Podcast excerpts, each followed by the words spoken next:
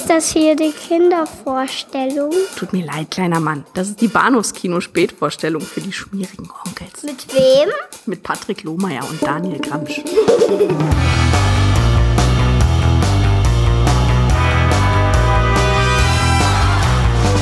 Hallo und herzlich willkommen zur Episode 401 des Bahnhofskino Podcast. Mein Name ist Patrick und bei mir ist der Daniel. Hallo. Hallihallo. Sing, sang. Genau, das können wir als nächstes Mal als Kanon machen. Ja. Ich weiß nicht, wie wir heute Abend klingen, aber ich klinge mutmaßlich ein bisschen schlechter. Ich sollte mit dir anfangen. Du klingst mutmaßlich ein bisschen besser als sonst, weil ich dir eine schöne Tonspur geschickt kriege. Und ähm, ich klinge ein bisschen schlechter als sonst, weil meine Audio-Hardware nicht funktioniert. Ja, na, dafür klinge ich mies, weil meine Stimme immer noch weg ist vom Rocky Horror Wochenende. Ja, was gut. Ja. Ja, es war super, es war ganz, ganz großartig. Äh, Zwei epische Auftritte im Babylon, das war ein Spaß für die ganze Familie. Ganz toll. Bis zum nächsten Jahr, hoffentlich. Ja, leben. ja, es sind, es sind äh, die, die Planungen laufen schon. Äh, darauf dürfen wir uns alle freuen. Und äh, heute Abend freuen wir uns auf Episode 401. Ja, eigentlich gar nicht. Ich hätte gesagt, eigentlich äh, hier Business as usual wieder nach unserer großen Jubiläumsdoppel, was ja auch kein eigentlich solches war, sondern einfach nur ein Festtagsprogramm, wie wir es fast jede Woche haben. Aber äh, diese Woche auch etwas ungewöhnlicherweise mal wieder ein Kinotrailer-Special. Haben wir ja, lange nicht wir lange gemacht. nicht. Hm. Zum Kinojahr 1974. Und warum das? Warum nicht? Warum? 80er, Total. Das, das war das erste Jahr, das mir eingefallen ist. Ein Jahr vor deiner Geburt. Genau. Bevor der Leib deiner Mutter uns diese wunderbare Menschen schenkte. Oh, Ja. das hast du äh, das hast du bestimmt, also so schön wie creepy formuliert. Ganz ja, toll. ich wollte gerade sagen, lass es nicht die Mama hören. Äh, schöne Grüße übrigens. Du hast sehr, sehr nette Eltern. Also, Das ist wahr. also deswegen lass es sie bitte wirklich nicht hören. Ja, genau. Wir sprechen über Kinotrailer aus dem Jahr 1974 und zwar äh, gucken wir dabei auf das ähm, Originalveröffentlichungsdatum im jeweiligen Heimatland des, äh, der dazugehörigen Filmproduktion. Will heißen, wer sich jetzt auf sowas freut wie den Disney Robin Hood, den oder die muss ich enttäuschen. Das machen wir dann vielleicht ein andermal. Okay. Das könnte spaßig werden, vielleicht aber auch nicht. Ne? Ja, wir werden, wir werden uns einfach da überraschen lassen. Äh, womit geht's denn los? Ja, äh, los, also ich wollte noch hinzufügen, ähm, ja, bitte. damit man uns auch bei unserem Gespräch folgen kann, Oh ja, ja, ja, die auch die, Entschuldigung, ich hab's die- vergessen, ist so lange her. die Links zu den, zu den äh, YouTube-Videos natürlich beisteuern. Die findet man in den dazugehörigen Shownotes. Ähm, ich glaube, das wird Menschen nicht helfen, die uns jetzt im Fitnessstudio äh, beim Joggen oder zum Einschlafen hören. Hm. Aber für die Menschen, die super ambitioniert sind und das hier gucken, am, vielleicht am Desktop-Computer oder auf der Couch sitzen mit einem Tablet und sagen, hier, Multiscreen-Funktion, wollte ich immer mal ausprobieren, der oder die kann das bitte versuchen und die Trailer dazu gucken. Ansonsten, wir lassen die auch auf der Tonspur. Ne? Ach so. Ja. Da wird einfach mitgehört. Was ja cool ist. Ich muss ja ganz ehrlich sagen, so habe ich sicherlich nicht im Jahr 74, aber äh, später habe ich ja Filme fast ausschließlich nur gehört. Weil ich sie dann immer auf Kassette aufgenommen habe und dann liefen sie halt irgendwie nebenher beim Zeichnen oder so. Ja. Ein, ein, ein, ein Hörspiel ohne Erzähler quasi. Daniel und ich haben uns ja auch Mühe gegeben. Also wir haben tatsächlich auch Trailer rausgesucht, da haben die es zumindest versucht, die ähm, akustisch ein bisschen was hergeben. Und nicht einfach nur dumm, die dumm, die dumm, die dumm. Das heißt, Menschen sprechen darin. Ich frage mich gerade, welcher Film das wohl war. Ähm, wir beginnen mit ähm, Airport äh, 75 75, im Original. genau. Giganten am Himmel zu Deutsch. Der zweite Ja. Film aus der langlebigen, naja, ich glaube vier Filme langen Airport-Reihe. Giganten am Himmel. Eine neue Filmsensation, die nach dem Bestseller von Arthur Haley gedreht wurde. Mit einer ebenso sensationellen Besetzung. Ja. Carlton Heston, Entschuldigung, kann das nicht mehr der ernst Bremsdruck fällt. Karen Black, Ich hab Angst, Al. George Kennedy, Wenn die Exec 1 bereit ist, fliege ich sofort rüber Oh. nach Salt Lake.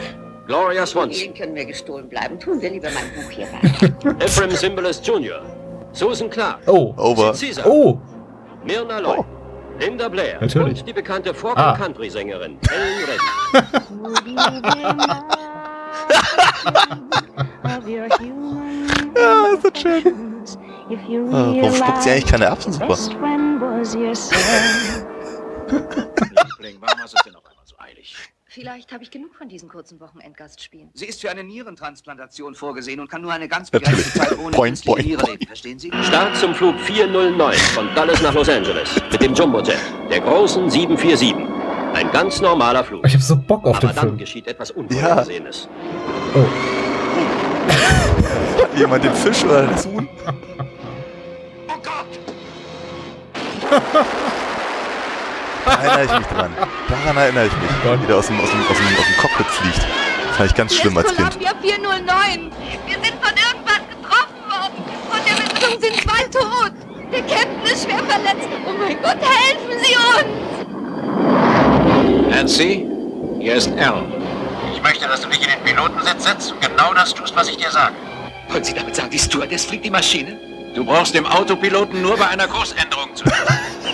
Der Autopilot, Entschuldigung. Es, ist, äh, es fällt mir wirklich wahnsinnig schwer, das ernst zu nehmen nach Airplane. Doch direkt auf die Berge zu. Sorgen zu machen. Und was wäre, wenn ein Pilot in die 409 umsteigt? Von einer normalen Maschine ist das Ein unmöglich. Düsenhelikopter ist ebenso schnell. Der Pilot müsste sich abseilen. Oh Gott, ich frage mich, ob ich den überhaupt gesehen habe jemals. Ich habe Der ist ja großartig. In einem der Stand ja sehr auf aufregendsten Filme, Filme der je gedreht wurde, sehen Sie die gefährlichste Rettungsaktion, die je unternommen wurde. Oh. Äh, Cliffhanger 20 Jahre und den Anfang des dritten Nolan-Batmans, glaube ich, 35 Jahre vorweg. Einfach mal so. Oh.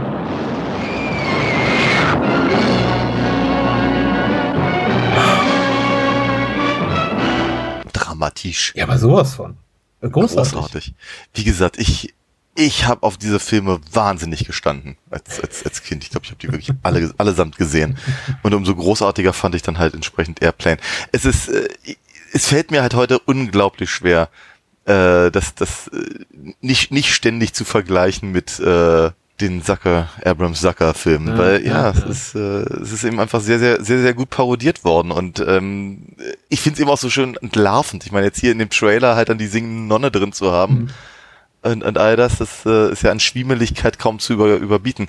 Und gleichzeitig ist, ist, es sieht eben auch äh, schon, schon, schon spannend genug aus, ehrlicherweise. Ist schon, ich hätte, ich hätte eigentlich auch mal wieder Bock, sowas zu gucken. Ich glaube, im selben Jahr wie Airplane kam noch äh, die Concorde. Das war Die der vierte Concorde, Teil, genau. Oder war das 79? Auf jeden Fall habe ich bei der Concorde schon so das Gefühl gehabt, die rudern ein bisschen zurück. Ich meine, das Flugzeug war cooler und schneller und eben durchbrach die Schallgeschwindigkeit, aber der Plot war ein bisschen öder, bodenständiger. Und das hier geht ja wirklich hier mal über jedes gesunde Maß Ja. hinaus. Mit dem kranken Mädchen und der singenden Nonne und dem offenen Cockpit hier. Da scheint so keinen Unterdruck wirklich zu geben oder irgendwas. Also da steht einfach Karen Black hier in diesem Cockpit und guckt raus, wie Menschen Ja. da wegfliegen und sagt, oh Gott!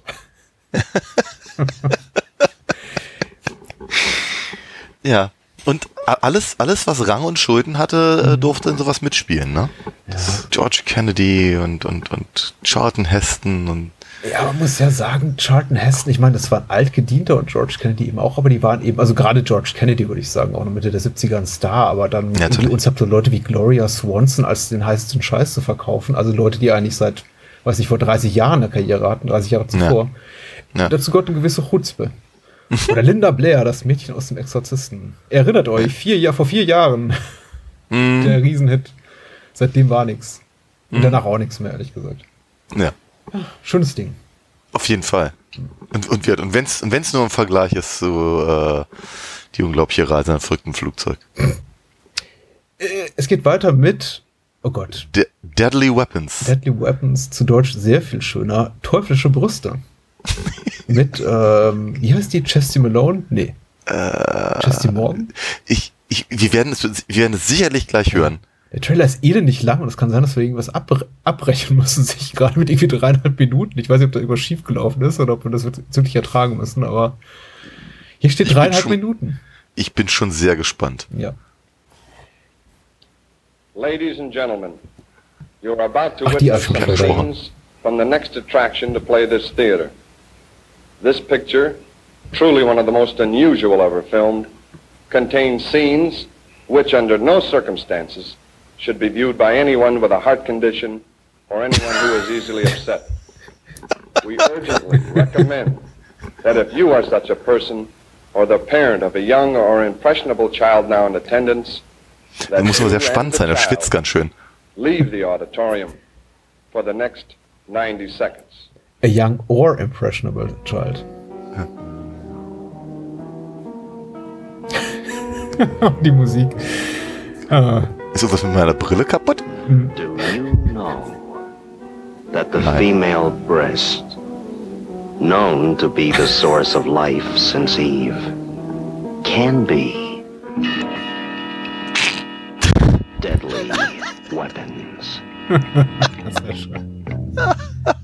Eilandsack. This is the story of Crystal, who danced Subtil her way auch. to murder. What's the matter? Nick, talk. That lying son of a bitch. Ich mutmaße mal, gehört wahrscheinlich zu John Waters She Lieblings. avenged her lover's Ein death bisschen, ja. with the only weapons she had, and they were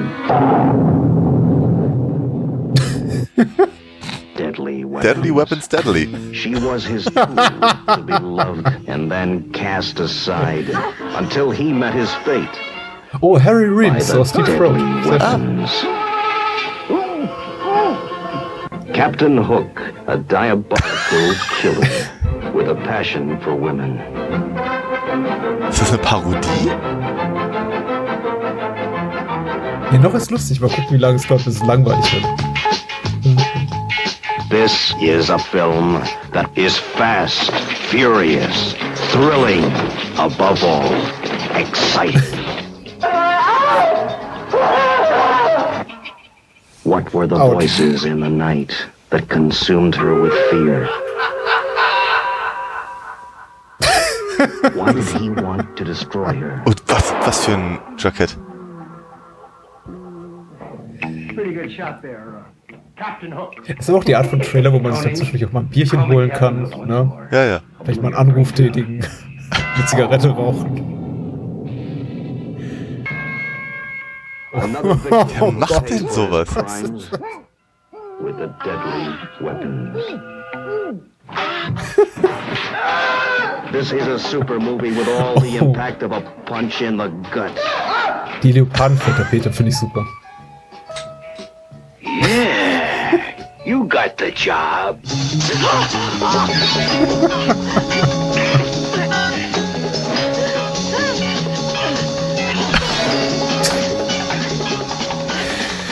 So. Ähm, She knew too much.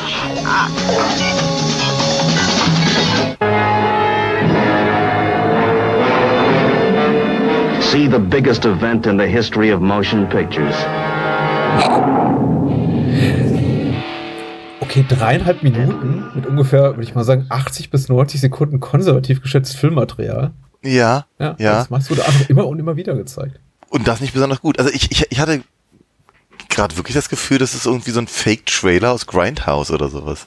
Es ist, ich, ich hasse es tatsächlich, wenn diese warnenden Stimmen im Vorfeld von Trailern oder sonst Ja. welchen äh, Wer- äh, Filmwerbeschauen irgendwas versprechen und dann eben alles wegzensieren, was nur geht. Mm. Und ähm, Mm. sobald sie ihre Brüste entblößt, das haben natürlich jetzt hier die rein, rein Zuh unser rein zuhörendes Publikum nicht gesehen, ist dann Mm. eben ein fetter Balken mit dem. Wort Deadly über Chesty Morgans Brüsten.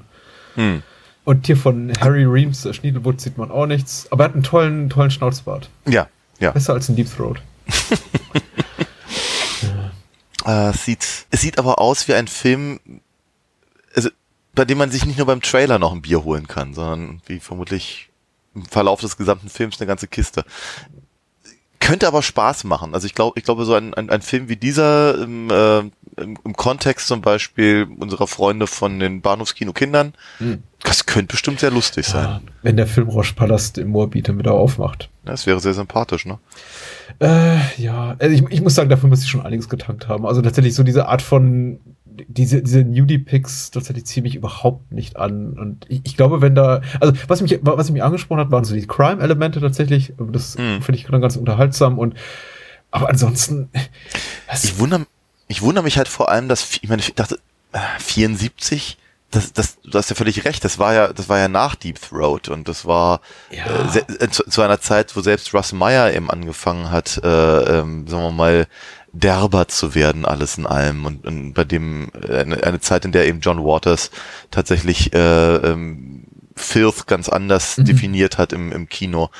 Das, was, sie, was zumindest der Trailer, ich meine, keine Ahnung, ob der Film so ist, aber was der Trailer jetzt hergibt, sieht halt eher so aus wie na, zehn Jahre vorher, vielleicht sogar noch älter. mhm, tatsächlich, ja. Seltsam. Ja, es sieht aus wie das. Wir hatten ja kürzlich über äh, The Oracle gesprochen hier von äh, Roberta Fidley und das sieht eher genau nach dem aus, womit sie ihre Karriere begonnen hat in den 60er Jahren, nämlich mit den Unipics. Also einfach Ja. hier, seht große Brüste, endlich Brüste im Kino, Riesenbrüste. Hm, Und ich weiß nicht, 74, ob danach noch irgendjemand geschrien hat. Ich meine, heute ist das leicht gesagt, die, die Welt der Pornografie steht uns offen hier online, aber auch 74, oh, das wird zahm, ja. Hm. Aber es werden Leute umgebracht, es fließt Blut. Ja. I don't know. Ich will nicht sehen, ganz ehrlich. Mich, mich, mich würde halt schon interessieren, ob der Film mehr zu bieten hat als nur der Trailer. Ne? Also, ähm, es- aber es, ist, es sieht halt, es sieht halt so ein bisschen aus wie, keine Ahnung, so, so die, die, die Restschnipsel aus einem Pornofilm halt. Also wir sagen, äh, praktisch das bisschen Handlung, was du um, wie um die Pimper-Szene rumgebaut hast und das haben dann zusammengeschnitten und als Film rausgegeben. so in etwa. Ne? Naja. Na gut. Gut. Wollen wir zu etwas kommen, zu dem wir auch tatsächlich eine konkrete Erinnerung haben? Ja. Und ihm vielleicht auch, sagen wir mal, eine völlig andere Richtung. Also auch anders gelagert. Ja, große Hupen haben wir auch hier. Uh, der war nicht schlecht, ne? Ja. Ja, wir reden Ja. nämlich über Herbie Groß in Fahrt. Mhm. Herbie Rides Again. Ja. Nicht Dudo, aber Äh, ich, ich, ich überlege gerade, habe ich mehr Dudo-Filme geguckt oder mehr Herbie-Filme? Ich hoffe mehr Herbie-Filme für meinen eigenen Verstand. also ich weiß, dass ich, dass ich die, also die Dudu-Filme habe ich in sehr, sehr kurzer Zeit sehr schnell und sehr viel hintereinander gesehen. Die wurden ja auch ständig wiederholt, irgendwie Anfang der 80er. Aber Herbie war, ähm, äh, war eine andere Liga und ich glaube, mich entsinnen zu können, dass ich den, ich glaube, den hier habe ich tatsächlich im Kino gesehen. Oh, sehr cool. Ja. Im Rahmen einer Wiederaufführung. Ja, genau. Wir hatten, wir hatten ja, ich erzähle das ja immer wieder gerne, wir hatten ja so ein kleines, kleines Bezirkskino, in dem mittlerweile so ein 1-Euro-Shop drin ist, was sehr traurig ist. Und die haben halt an, alle Nase lang eben äh, Disney-Filme wieder rausgeholt, das Dschungelbuch und äh, Robin Hood und, und äh, eben Herbie natürlich auch und oder, oder Bud Spencer und Terence Hill-Filme, die halt schon seit fünf Jahren aus dem Kino raus waren und sowas. Und da habe ich relativ viel von diesen Sachen noch gesehen, meistens halt mit meiner Mutter und ab und an noch mit meinem Vater und meinem Bruder zusammen. Das war ziemlich cool. Oh Mann. Ich bin nur, also tatsächlich, ich, ich habe gerade nur einen Witz gemacht über die Dudu-Filme, aber ich glaube, ich habe es an anderer, bei anderer Gelegenheit auch schon mal erzählt. Ich glaube tatsächlich, diese deutschen Abklatsch-Käferfilme mit Blackie Fuchsberger, ich glaube auch nicht in allen, aber in einigen, äh, Giller. konnte ich schon als heranwachsendes Kind äh, im Grundschulalter als ziemlich doof identifizieren. Also eine so der ersten Filmerfahrung, bei denen ich mir dachte, nee, das ist nicht richtig. Das gibt's auch in gut und das hier ist nicht gut. Aber ich glaube, Herbie Großen Fahrt war gut. Und wir gucken uns einfach mal den Trailer, um uns hier bestätigt zu fühlen. Oder auch nicht.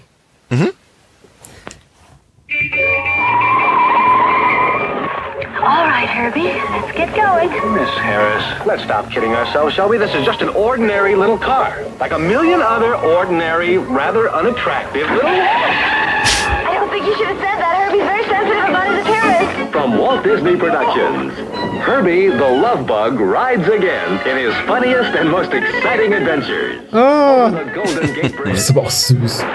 Ja. crashing high society. Tracking lively trails of comedy. Mingling with San Francisco's elite. Was that anyone we know? A friend uh, to most. Get that car! Get her alive! That lovable four-cylinder Disney character with a mind of his own is everywhere. All right, Herbie. But you'll never convince me this is a shortcut to Burns Market. We're gonna tow him out of here. Auch was fürs Gefühl. Ja, nee. Also, Herbie has a way of uh, bringing people den, den habe ich definitiv nicht im Kino gesehen.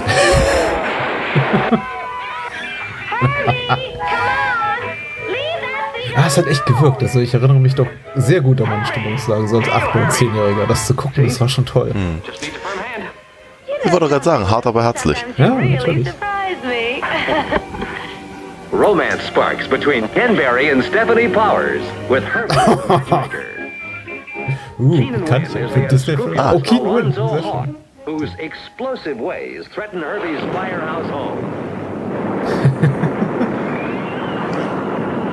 He's your uncle? Yes, that's why I happen to know Uncle Alonzo has a heart. Aua. War der Stadtneurotiker später oder früher? Immer der erste Film, an den ich denken muss, wenn ich Hunger sehe. Herbie? Where is she now? She's driving like a madman. Then Herbie comes through with some tricks of his own.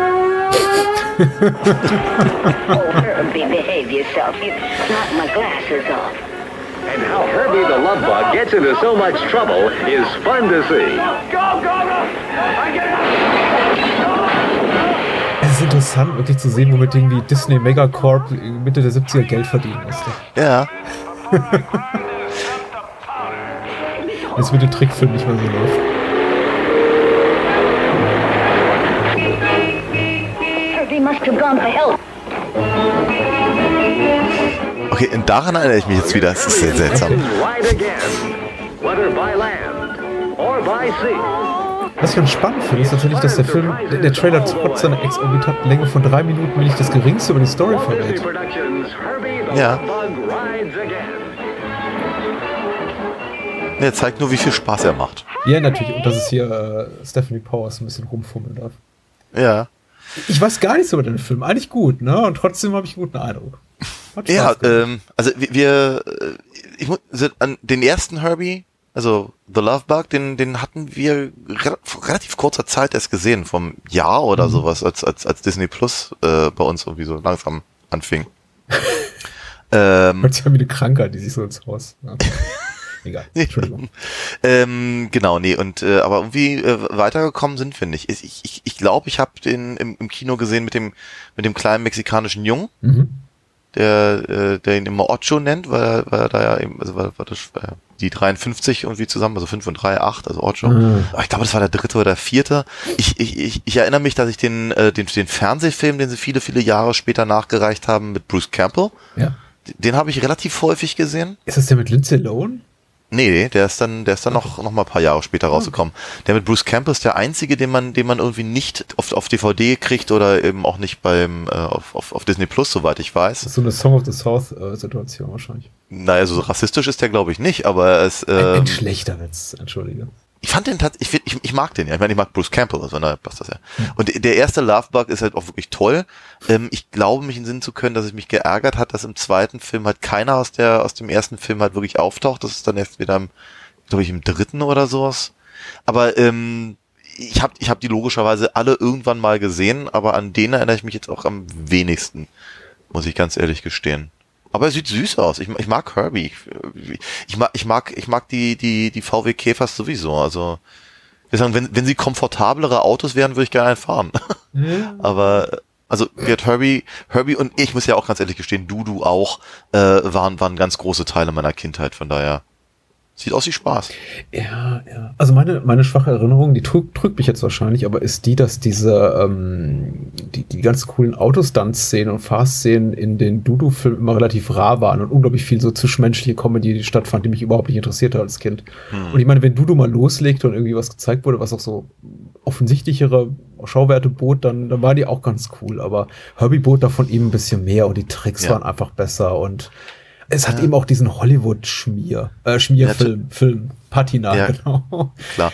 Aber was ich interessant finde, ist hier in dem Trailer relativ viel, na sagen wir mal, billige Tricks. Also sagen wir so, so, so, so mit Miniaturen und so ne, so, ne, so, ne, so ne Sachen und Mhm. irgendwelchen Backlighting-Geschichten und so waren. Weil ich- ich fand, äh, so gerade der erste Film, der eben auch noch durchaus was mit, mit, mit, mit Autorennen zu tun hatte, sah praktischer aus. Wir sagen, also da haben sie wirklich dafür gesorgt, dass eben, keine Ahnung, die, die, die, die Reifen von dem Auto irgendwie drei Meter weit irgendwie von ihm gestoßen werden können und eben tatsächlich über was rüberspringt und das eben nicht, nicht alles, alles per Tricktechnik gemacht wird, sondern eben wirklich mechanisch. Ja, ja. Und es sah halt hier nur sehr bedingt danach aus.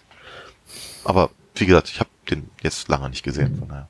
Interessant ist ja, dass tatsächlich ähm, Autos für Kinder seit jeher irgendwie so einen großen Reiz darstellen, für, auch für Filmemacher, Filmschaffende, die Kinderfilme oder Kinderserien produzieren, dass das eigentlich nicht nachgelassen hat. Ich meine, allen Diskussionen um globale Erwärmung und Klimaschutz und irgendwie Hm. Verpestung der Umwelt durch Autoabgase und Ölförderung äh, zum Trotz. Äh, es gibt weiterhin diese ganzen Filme, die sich um Autos Cars drehen, die und die Luft verpesten. Ja, genau. Ich habe eben, äh, lief bei Kika, äh, musste ich unfreiwilligerweise mit ansehen, so eine Fernsehserie um äh, sprechende Flugzeuge, die eben durch die Luft fliegen und dort die Luft Ja. verpesten. Und äh, es funktioniert. Also, Ja. das heißt, es ist eigentlich tragisch, ehrlich gesagt, aber Herbie war wenigstens lustig. Ja. Er ist besser als Cars. Das, das glaube ich auf jeden Fall. Ich Ja. habe nur den ersten gesehen damals und fand den, hat mich gar nicht angesprochen. Ja, ich glaube, der ist auch irgendwie zwei Stunden. Ich habe den als unglaublich quälerisch, quälend lang empfunden, aber Ja. gut. Her Herbie Groß in Fahrt wird wahrscheinlich nicht Jo. in diesem Podcast-Format aufschlagen, aber Vermutlich nicht. auch mal gesehen. Ja. So. Äh, gute, anspruchsvolle Kinokost jetzt äh, aus den Händen von Francis Ford Coppola, der Film, den er machen durfte, nachdem der erste Pate ein Riesenhit war für Paramount und Paramount gesagt hat, mach doch mal, was du willst. Ja. Und da kam in einem Jahr raus äh, der Pate 2, über den wir nicht sprechen, und Sondern über The Conversation, Genau. der Dialog. Gene Hackman. Hatten wir damals im, im, im, im Studio mal irgendwann besprochen. ein toller Film. Ja.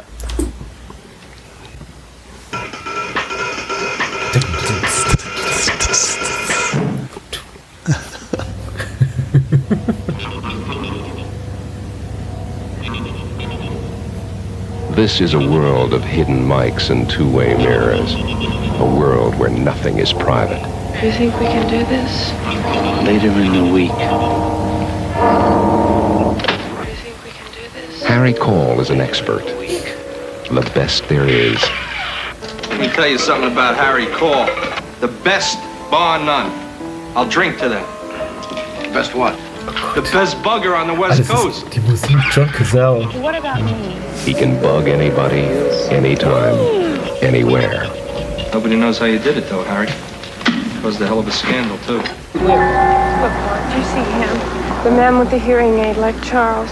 He's been following us all They're not people to him, just voices. Three people were murdered, that's all. He doesn't know them, and they don't know him. Uh, had nothing to do with me. I mean, I just turned in the tapes. Bless me, Father, for I've sinned.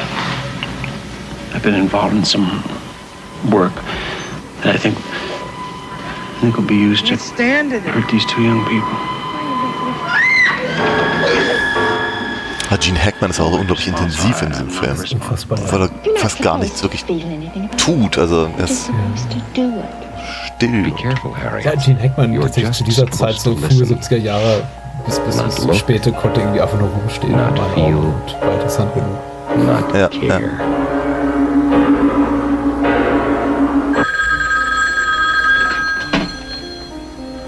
Yes. How'd you get this phone number?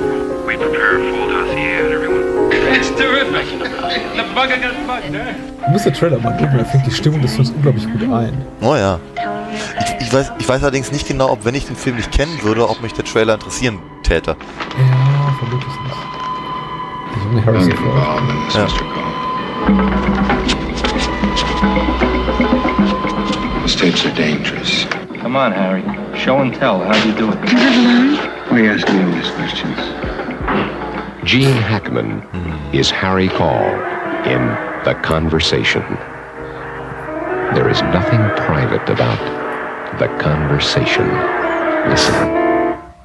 My name is Harry Call. Can you hear me? Guter Trailer, den ich mir nicht unmittelbar vor dem Genuss des dazugehörigen Films angucken würde. Zumindest nicht, wenn ich ihn zum ersten Mal sehe. Ja. Ja. Aber cool. Äh, Ja, auf jeden Fall. Also wenn, äh, ja, ich, ich glaube, wenn man, wenn man, wenn man nicht weiß, was einen in diesem Film erwartet, der Trailer würde mich jetzt vermutlich nicht unbedingt äh, inspirieren, jetzt den Film mir auch wirklich anzugucken. Ja. Es, es, es, es wirkt halt hier relativ ruhig, relativ wirr und relativ, ich weiß nicht, langatmig wäre irgendwie das richtige Wort. Und das sind halt alles so Punkte, die sicherlich auch in gewisser Weise auf den Film zutreffen, aber, Mhm. aber da wird eben genau darüber halt eine, eine, eine, eine, eine, eine, eine sehr, sehr intensive Spannung halt aufgebaut, Ja. äh, die ganz faszinierend ist. Aber werd- ich bin mir wirklich unsicher, ob mich der Trailer alleine so angesprochen hätte. Überraschend, dass er gar nicht so auf den Star-Status von auch äh, Coppola als Ja. Jungstar unter den Regisseuren verweist und auch, ich meine, Gene Hackman muss er nicht beim Namen nennen, weil jeder kannte 74 Gene Hackman, aber John Cazale aus dem Paten spielt auch noch mit, äh, Frederick Forrest, Terry Garr. Also sind ja ein paar Stars drin. Ich meine, Harrison Ford kannte damals keiner und Robert Duvall. I don't know, aber ich denke auch, hätte man vielleicht ein bisschen reißerischer gestalten können. Andererseits, ja, wie gesagt, ich ähm, akzeptiere, respektiere, bewundere in einem gewissen Maße auch die Ehrlichkeit, äh, den Mut des Trailers, auch die Tonalität des Films abzubilden, der ja auch Oh ja. sehr kontemplativ ist. Ähm, Hm. Hm. und zurückhaltend. Also mich hat damals, ich möchte jetzt nicht spoilern, ehrlich gesagt, weil ich möchte, dass Film, Menschen, die uns zuhören, die den Film nicht kennen, sich diesen Film angucken, weil er ist wirklich, wirklich großartig. Aber Ja. ich, ich bin immer wieder auch, also vor allem beim ersten Sehen, aber auch beim Wiedersehen jedes Mal überrascht darüber, wie, wie merkwürdig der Film ist. Ja. Wie sehr er mich mitnimmt. Hm. Weil er beginnt im Grunde sehr konventionell, aber er ist wirklich, er reißt einen in so einen Schlund runter mit. Und Hm. ähm, am Ende ist es einfach, fühle ich mich immer richtig niedergeschlagen, wenn der Film vorbei ist. Ja, das trifft alles. Ich kann mich da nur anschließen. Hm? Das war der Dialog. Ja, jetzt gehen wir wieder in eine völlig andere Richtung. 74 war ein seltsames Jahr offenkundig. Äh, Sehr, sehr, sehr, sehr unterschiedlichen Filmen im Kino. Ja, und äh, ein Jahr, in dem zwei Filme mit Bud Spencer und Terence Hill und ich glaube auch noch einer mit Bud Solo, aber ich bin mir nicht mehr genau also nicht ganz sicher, welcher Hm. in den Kinocharts relativ weit oben vertreten waren. Zum einen Ja. zwei Missionare, über den sprechen wir nicht. Wir reden jetzt, ich, ich erwähne jetzt immer alles, worüber wir nicht sprechen. Wir sprechen aber über äh, zwei wie Pech und Schwefel. Ja. Ja. Mal gucken, ob ich mich an den erinnern kann. Weil die, die laufen ja für mich alle so zusammen. Wir hatten das ja bei unserer letzten Bud und Terence äh, Konversation auch schon. Ja, total. Total. Äh, na, mal gucken. Dann geht's los.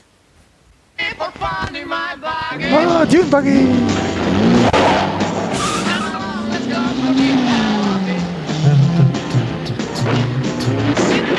So, schön, schön, Schmeiß diese unverschämten Kerle raus! Aber Chefchen, nun lass mal Dampf ab.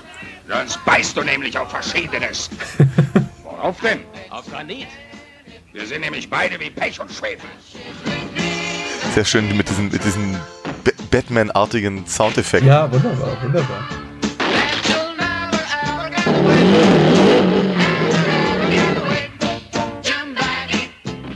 Völlig unabhängig jetzt von der Vorbereitung zu unserer Podcast-Folge schwärmte meine Frau, Frau vor zwei Tagen von der Stimme von Alec Marquis. Da haben wir nämlich auch irgendwie nachmittags auf Kabel 1 ein bisschen Bud und Terrence geguckt und äh, Ja. es meinte auch diese Stimme. Das ist irgendwie, als wäre man sofort wieder zurückgerissen in die Kindheit. Ja, total, ne? Wisst ihr eigentlich, wer hier vor euch steht? Ich bin das Chefchen. Wie Mensch sieht er nicht aus, aber für ein Schwein hat er so kleine Ohren. Wenn mein Stahlblauauge mich nicht bescheißt, handelt es sich um einen ungemein gepflegten Killer. Ich muss jetzt erst einen gepflegten Mittagsschlaf haben. Man sieht deine miesen Gedanken ordentlich von der Oh. Stirn perlen. Nein! Nein! Nein!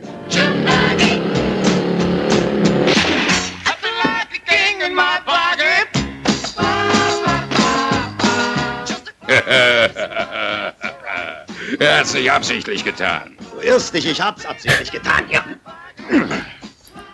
Er bewegt noch nicht, er den Mund. Nee. Ach, ja, ja. Die Nummer, ja. Sehr schön.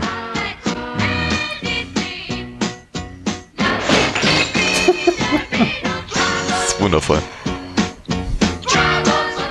Ein Mann ganz in Schwarz, von Kopf bis Fuß ein Killer. Sag mal, bist du immer noch sauer? Ja. Ich auch. So mein Bauchgefühl sagt mir eigentlich, jetzt, jetzt könnte der Trailer auch eigentlich rum sein. Ja, ne? Ich glaube er geht auch anderthalb Minuten weiter. Raus oder ich drück diese Wanze platt. Mann, mach Sachen, diese Wanze ist unser Liebling. Raus mit euch. Er hat auch nicht mehr Grips als ein Spatz Fleisch an der Kniescheibe. Was?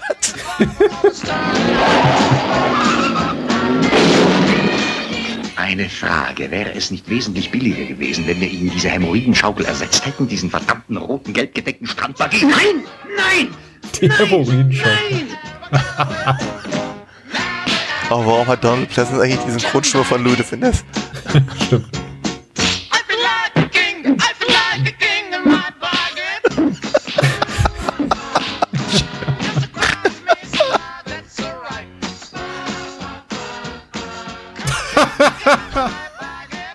John Sharp als der Chef mit Donald Pleasant.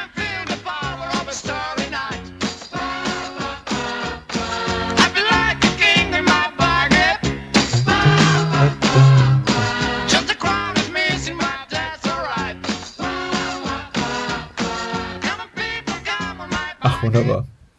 Das sieht aber wirklich aus wie Spaß. Also, doch. Doch, doch, doch. Ich gebe dir absolut recht, das verschwimmt alles, aber es ist eben auch irgendwie alles Kindheit. Und ähm, ich kann schon verstehen, warum die, warum die so, so erfolgreich waren und immer noch so stark geliebt werden. Ich glaube, ich gucke mittlerweile die Trailer fast lieber als die ganzen Filme. Äh, Die, die, die Luft ist für mich raus, tatsächlich beim Gucken oft. Ich, ich tatsächlich so Samstage oder verregnete Sonntage sind ja oft so die Zeit, wo ich noch rumseppe. So klassisches, im, im klassischen linearen Fernsehen mich noch mal so ein bisschen irgendwie durch die Kanäle äh, klicke Ja. und dann eben bei so einem Bud oder Terrence oder Bud and Terrence Film hängen bleibe, meistens nachmittags auf Kabel 1. Das ist eben so quasi der, der Kanal, glaube ich, der dann die größtmögliche Resteverwertung zurzeit macht von, von solchen Streifen. Und ich gucke mir das immer ganz gerne an, aber immer so für ziemlich genau 10, 15 Minuten. Und Ja. denke ich mir, das reicht auch.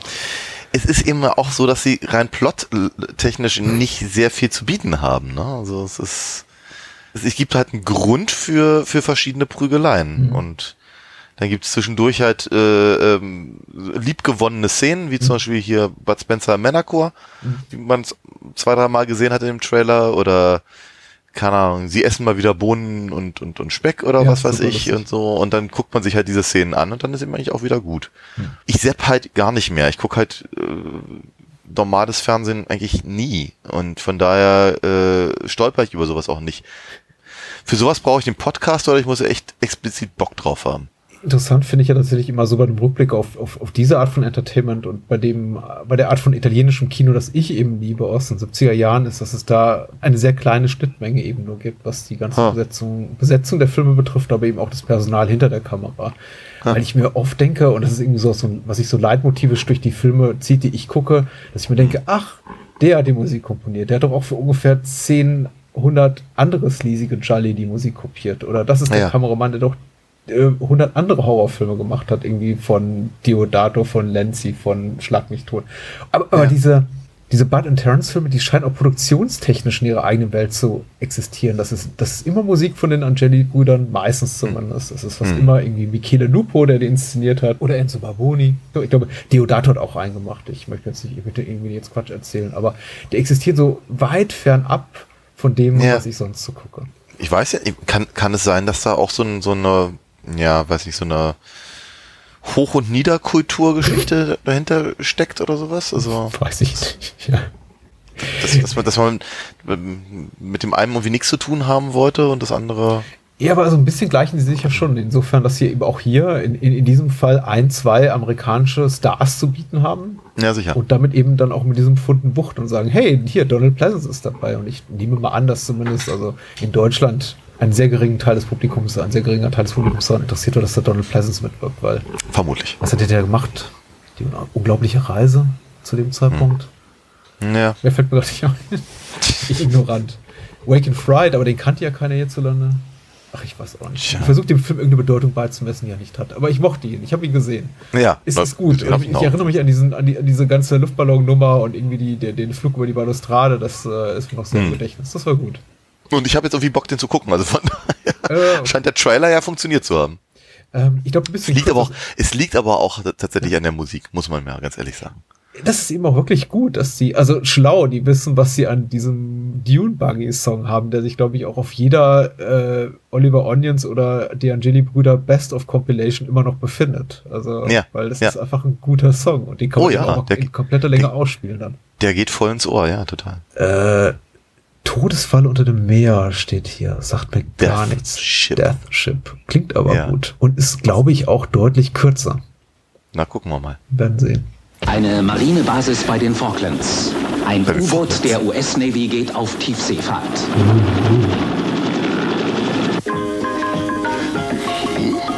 Terciopelo. Terciopelo, Besogift. Wie viel sind das? Fünf, acht, ein paar mehr vielleicht. Ich gebe dir 5 Dollar dafür, aber einen Korb kriege ich auch. Tommy Pieper, oder? Ja. Knoten, Tiefe 65, Oh. Geschwindigkeit 6 Knoten. Snakes on a Submarine. Auf Tauchstation. Da wird's gefährlich. Die Todesfalle unter dem Meer. Wieder ein sensationeller Thriller aus der Erfolgsserie der amerikanischen Katastrophenschocker. Ach so, deswegen. Ja, natürlich. Mensch, du bist doch vielleicht ein Arsch mit Ohren. Schlangeneinbau. Unheimliche, unsichtbare Mörder. Mr. Kimball, David Janssen. Oh, ja, auf der natürlich. Flucht vor den gefährlichen Nattern. Mr. Kimball auf der Flucht. Was wurde eigentlich aus? Wie viel noch? Noch 10 bis zum Grund. Alle Mann festhalten. Ich liebe diesen Schriftzug, der ist Ja, macht schon einiges.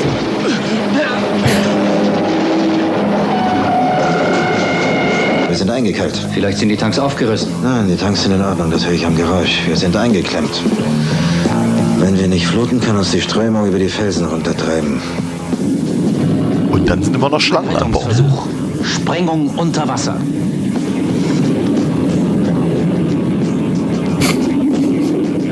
Sehr viel Geblubber. Ja, das sieht man alles so gar nicht aus.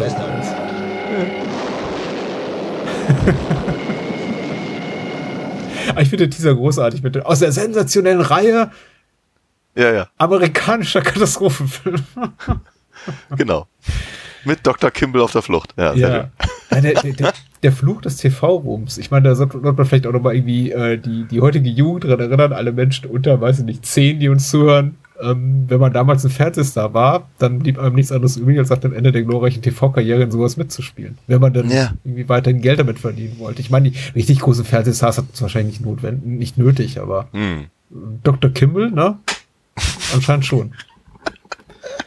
Aber, sie- aber irgendwie sah es putzig aus. Und dann, dann, wie gesagt, dann, dann, dann, dann erinnere ich mich wieder an äh, ja, Samuel L. Jackson und äh, Flugzeuge und so.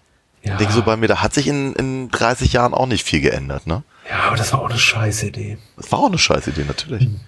Ich glaube, also in dem Film würde ich nicht auf den Leim gehen. Ich glaube, das ist ein wirklich mieser Film. Also, wenn das das Beste ist, was der Film zu bieten hatte, Ja. eine Mahlzeit. Nee, brauche ich nicht. Ansonsten, ja, Synchronstimmen, nett. Bekannt. Ja. Leichte Schnodder-Synchro offenkundig. Mhm, mhm, mhm. Oder zumindest ange, angeschnoddert. Ich weiß auch nicht.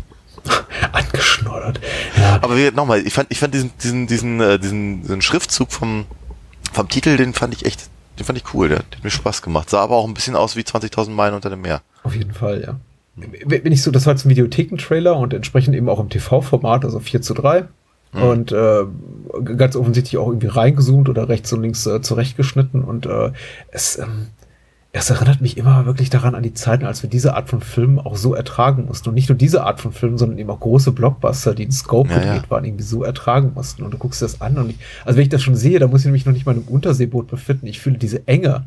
Ich fühle mich nicht eingesperrt von diesem Film, weil du erkennst kaum irgendwas. Die Bilder Mhm. haben überhaupt kein richtiges äh, Format, in dem sich Figuren adäquat von rechts nach links durch den Raum be bewegen können. Das guckt man an und denkt sich, was, was, wie, wo? Ich kann, ich kann dem eigentlich kaum folgen. So ein Ja. Dreck.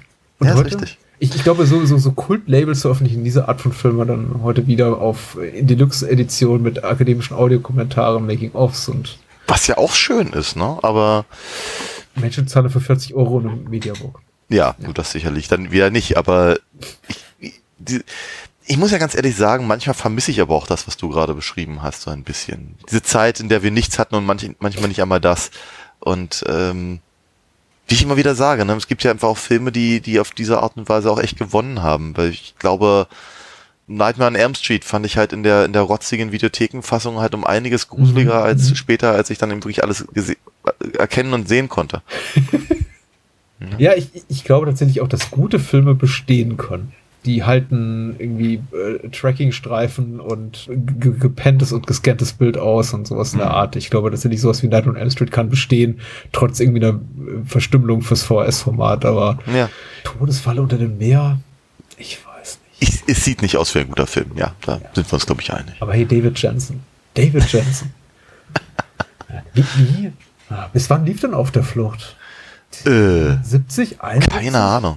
Länger würde ich denken, aber. Na, ich überlege gerade, was der Name David Jensen so in Leuten bewegte, als sie ihn hörten. Sie gesagt haben, Ja, nicht, nicht, nicht viel, deswegen mussten sie ja auch auf der Flucht noch erwähnen. Also. Mhm. Aber ich hätte, ich hätte fast gedacht, dass, der, dass das bis, bis ran an die End-70er, also 77 oder das gelaufen wäre, aber ich habe auch keine Ahnung. Ich fände es sehr charmant, ehrlich gesagt, wenn man zu dieser äh, Strategie zurückkehren würde und sagen wir mal so, nicht ganz so große Stars tatsächlich auch ähm, benennen würde in Filmtrailern als, sie kennen ihn als Mm. David Ja, ja, Duchovny, bekannt als Fox Mulder aus dem aus Akte X. John McClane aus Stirb langsam ist jetzt Hudson Hawk. Genau, ja, sowas, ja. Und wird man sagen wahrscheinlich Bruce Willis. Sie kennen ihn, er machte bis vor 30 Jahren gute Filme. naja, Als er noch Haare hatte. ja. Na gut. Aber, aber sowas wie Zachi Neu, der lustige Dicker aus Eis am Stiel, ich glaube, das könnte, also ich glaube, sowas haben sie bestimmt auch mal gemacht. Ich bin mir sicher, ja, ja, natürlich. Ja, ja. Sie haben über ihn gelacht. Zachi neu. Hm. Sie Ey, ey. kennen ihn. Was wir auch kennen, ist natürlich der nächste. Ja, auch wenn wir natürlich. vielleicht kein Wort verstehen, aber Ja, ich finde es nicht so problematisch, weil das geht ja eher hier um eine, eine, eine sinnliche Erfahrung als um eine verkopfte. Also, in diesem Sinne, Ja. va. äh, wir sprechen über Emanuel, der einen deutschen Titel hat. Emanuela. Echt? Ja, ich habe ich hab, äh, festgestellt, ich weiß nicht, inwieweit der irgendwo bekannt war unter diesem Titel, aber es gibt ein deutschsprachiges Kino- Kinoplakat, auf dem Emanuela steht. Ach was. Und das nimmt dem ungefähr 37% seiner Erotik. Aber gut. Silvia Christel rettet den Rest und wir gucken Emanuel im äh, französischsprachigen Original. Aber dafür ganz kurz. Hallo. Departure to Bangkok, Air France flight Oh. 428, immediate boarding gate number 37. Départ à destination de Bangkok. Vol Air France 428, embarquement immédiat porte numéro 37. Emmanuel. C'était un livre, c'est devenu un film. Emmanuel. Si ce titre n'évoque rien pour vous, si vous ne voyez aucun rapport entre Emmanuel et un avion qui part pour Bangkok, demandez à vos amis. Ils vous expliqueront. Emmanuel, la plus longue caresse du cinéma français. Emmanuel, prochainement. Sehr schön. Das war gar nicht so schwer zu verstehen, tatsächlich. Hm, Ich fand's gut. Ja. Aber es ist seltsamer Trailer. Ja, vielleicht machen wir hier mal eine Pause. Ja. Nein. Ähm, Brauchst du fünf Minuten? Nein, nein, nein.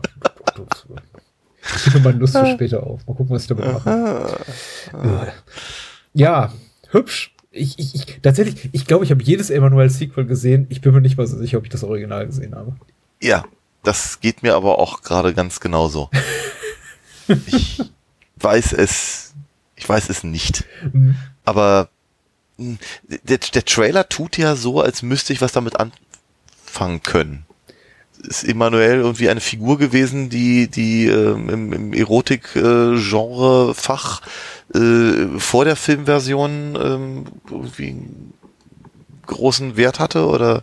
Nicht, dass ich wüsste. Also, sie ist keine Josephine Mutzenbacher, falls du das Ja, aber genau in diese Richt- Richtung dachte ich gerade, weil sie tun ja eben so. Ja, ja, sie, sie kündigen an. Ich weiß nicht, ob das auf der Tonspur rüberkommt, aber ich glaube schon, weil ungefähr der Name Emanuel achtmal gesagt wird und irgendwie Ja. nächste halt Emanuel. Also sie wird, es wird schon einem so als das große, große Erotik-Kino-Event verkauft. Ihr kennt sie, ihr liebt sie, ihr braucht sie. Emanuel, sie wartet hinter der nächsten Ecke. Da kommt sie, da landet sie schon. Ne. Sie leckt dir einmal übers Augenlid. Emanuel. Ja. Aber hier schon, äh, dieser, dieser hier äh, globetrottende Aspekt ist ja auch schon drin. Das äh, Ja. hat ja in den späteren Filmen dann auch nochmal größeres Gewicht, ne? Ja, ja, die Äh, Exotik Afrika der. Erotik oder die Erotik der Exotik. Ja. genau. Hm. Ähm, eigentlich alles drin, was man von einem Emanuel-Film erwartet. ja. Ja. Also irgendwie finde ich es ja putzig, halt im Prinzip die Trailerstimme als, als, äh, als ähm, Flughafenansage zu machen. Mhm. Ja, trotzdem eine ganz komische, ganz, ganz komische Entscheidung. Die späteren Emanuel-Filme wurden sehr unangenehm, glaube ich. Ich bin auch nicht sicher, ob man die heute noch gut gucken kann. Insofern hat mich auch ein bisschen überrascht, dass ich glaube, Koch äh, vor ein paar Monaten um die Ecke kam mit einer, ich glaube, glaube ganzen Emanuel-Kollektion. Ja. Weil ich äh, der Auffassung war, die sind sicher nicht gut gealtert. Also, ich meine, schon die Titel versprechen übelste Misogynie und äh, Rassismus pur. Exploitative Grundhaltung sowieso, was jetzt irgendwie auch nicht schwierig ist, aber ich, ich finde es ja lobenswert, dass ich hier die, die Menschen von Kochfilms noch an sowas ranwagen, wie jetzt irgendwie eine 4K-Restauration, irgendwie HD-Veröffentlichung von solchen Filmen. Ja. Es ist aber, es ist schon komisch. Ich, ich, genauso wie auch, was ich, wir hatten ja schon das, das eine ums andere Mal über die, über die Schulmädchen-Reports äh, in diesem Zusammenhang gesprochen, dass eben genau solche Sachen wie eben Emanuel oder eben die Schulmädchen-Reporter oder sowas eben damals in einer, in einer Form der, weiß ich, sexuellen Befreiung quasi äh, wahrgenommen wurden und und äh, und eben dem dem sich sich trauen, sowas im, im, im Kino zu zeigen und eben auch, sagen wir mal, vielleicht sogar öffentlich drüber zu reden. Mhm. Also im Gegensatz zu, was nicht, eben den, den, den, den, den, den, den schmierigen kleinen Kinos, in denen man sich halt einfach nur einen von der Palme wedelt. Ich, ich, ich glaube ja schon, dass diese Filme halt zu ihrem Zeitpunkt halt in, einen entsprechenden Beitrag geleistet haben. Ob sie jetzt gut gealtert sind oder nicht, das kommt, glaube ich, ganz, ganz massiv halt auf die, persönliche Grundhaltung an und eben vielleicht auch auf den filmhistorischen Kontext.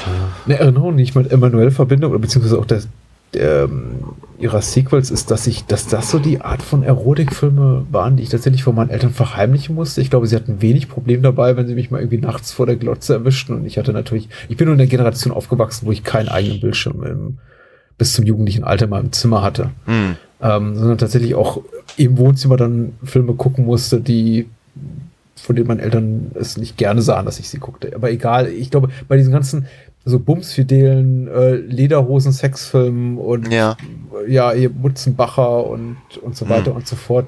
Schulmädchen, Doktoren, Hausfrauen und Kleppner-Reports. Ich glaube, da, das war alles so okay. Aber Emanuel hatte immer so die ganze Reihe, also zumindest die, die, die späteren Filme, wie gesagt, den ersten, ich kann mich nicht daran erinnern, ob ich ihn gesehen habe, die waren schon irgendwie au- authentisch auch provokant, aber auch Mhm. stimulierend. Ich glaube, da, da hatten meine Eltern echt ein Problem mit. Ich erinnere mich schon noch daran, dass ich, glaube ich, Emanuel in Bangkok guckte und die kam rein und ich fühlte mich genötigt auszuschalten, wohingegen ich, wenn zum Beispiel sowas lief wie, ähm, es wird irgendwie gejodelt auf der Alm Ja. oder Kraft, Kraft Zapfen bläst, bläst zum irgendwas Streich. Nee, das geht nicht so. Kraft bläst zum Zapfenstreich. Dass ich mir da nicht die Mühe machte, zur Fernbedienung zu greifen. Aber hier, Echt? Ja, okay. nee, das ging gar nicht, ja nicht. Ja. Schwer zu sagen, schwer zu sagen. Also ich, ich- also ich, ich hatte, ich hatte, glaube ich, als diese Filme liefen, hatte ich bereits einen eigenen Fernseher. Mhm. Und ich habe die ja nun wirklich jeden Freitag und jeden Samstag angeguckt, egal was da gerade lief. Aber ich glaube, ich glaube, so eine, ich glaube, so ein, so ein Effekt, wie du ihn beschreibst, hätte ich dann doch bestenfalls mit Tutti Frutti oder sowas. Ich weiß, ich kann es dir, ich kann es dir ehrlicherweise gar nicht so richtig äh, sagen, aber ich glaube, meine, meine Eltern wussten es besser, als halt äh, am Samstag nach elf in mein Zimmer zu kommen. Hm, Okay. Nee, wie gesagt, also den Luxus habe ich leider nicht genossen. Ich äh, verbinde, also n- nett hier Silvia Christel zu sehen, wie sie sich hier offensichtlich in der ersten Klasse regelt und irgendwie frei macht, äh, was man. Der Film ist auch erstaunlich unerotisch. Also er bietet auch keine nackten Tatsachen, genauso wenig wie teuflische Brüste. Ähm, aber er ist sehr viel sinnlicher. Dennoch finde ich es immer noch ein bisschen, das bietet, glaube ich, keinem was jetzt diese Erkenntnis meinerseits, aber meine Wahrnehmung ist, Silvia Christel ist nicht die wahre Emanuel. Für mich bleibt das eben Laura Gemser, auch weil sie technisch eben nicht die erste Emanuel ist, sondern die, die, Ah, die schwarze Emanuel. Die kam dann später. Ich glaube, im zweiten Ja. Teil spielen Christel und Laura Gemser mit. Kann sein. Garten der Liebe. Ja. Und dann kamen eben so die weiteren Sachen, die sie, glaube ich, dann auch mit Joe D'Amato machte. Und die wurden dann wirklich richtig schmierig. Ich glaube, die hatten dann irgendwie, glaube ich, sogar einen Prozess am Hals, weil sie das Ganze dann irgendwie als Black Emanuel-Reihe verkaufen wollten. Und äh, Hm. die Produzenten des Originals sagten, nee, wisst ihr, so geht das nicht. Hm. Vielleicht denke ich eher an diese Filme. Ja. Es gab ja dann doch einige. Sieben oder sowas? Wie viele Emanuel-Filme gab's? Anyway. Anyway. Haben wir noch was für, haben wir noch was hier jugendfreies eigentlich? Hm, na, so halb. Ja. Ja. Ist lange her. Du hast es dir nicht gewünscht, aber ich dachte, ja, wir müssen die mal wieder reinnehmen, nur um mir anders zu bitten, vielleicht nochmal zurückzugucken auf unsere Bond-Reihe und dich zu fragen, was denkst du denn heute so vom Bond? Was erwartest du dir vom neuen Bond? Nur um dir, damit ich dann sagen kann, ob dir deine Erwartung erfüllen würde. Ich versuche das dann gleich mal zu beantworten, alles, ja. nee, der Trailer ist tatsächlich auch sehr hübsch. Ähm, der deutschsprachige Trailer zu Der Mann mit dem goldenen Colt. The Ja, sehr schön. Golden Gun aus dem Jahr Ja. 1974. Auf jeden Fall ein großartiger Titelsong. Ja. Mag den mal sehr gerne. Na, unter drei Minuten macht's kaum jemand heute Abend. Sehr hübsch. Also das machen wir.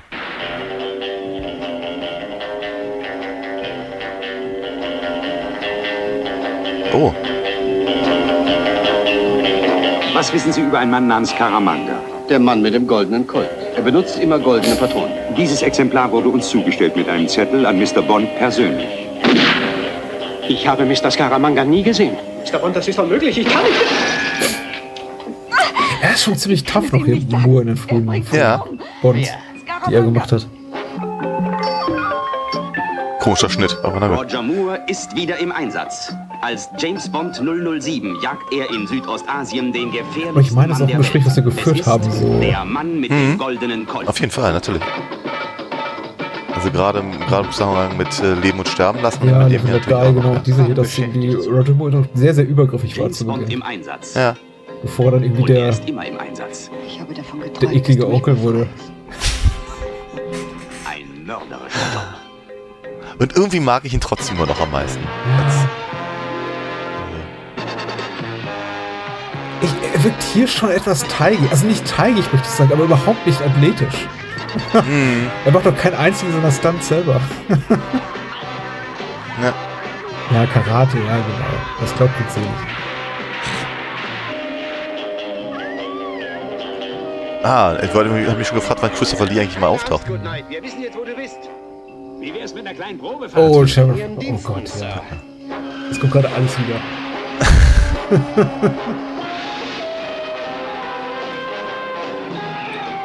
Ihr habt die geliebt und äh, leben und sterben lassen. Sheriff Papa, Papas. Sie treffen alte Freunde und neue Feinde. Der neue Bond.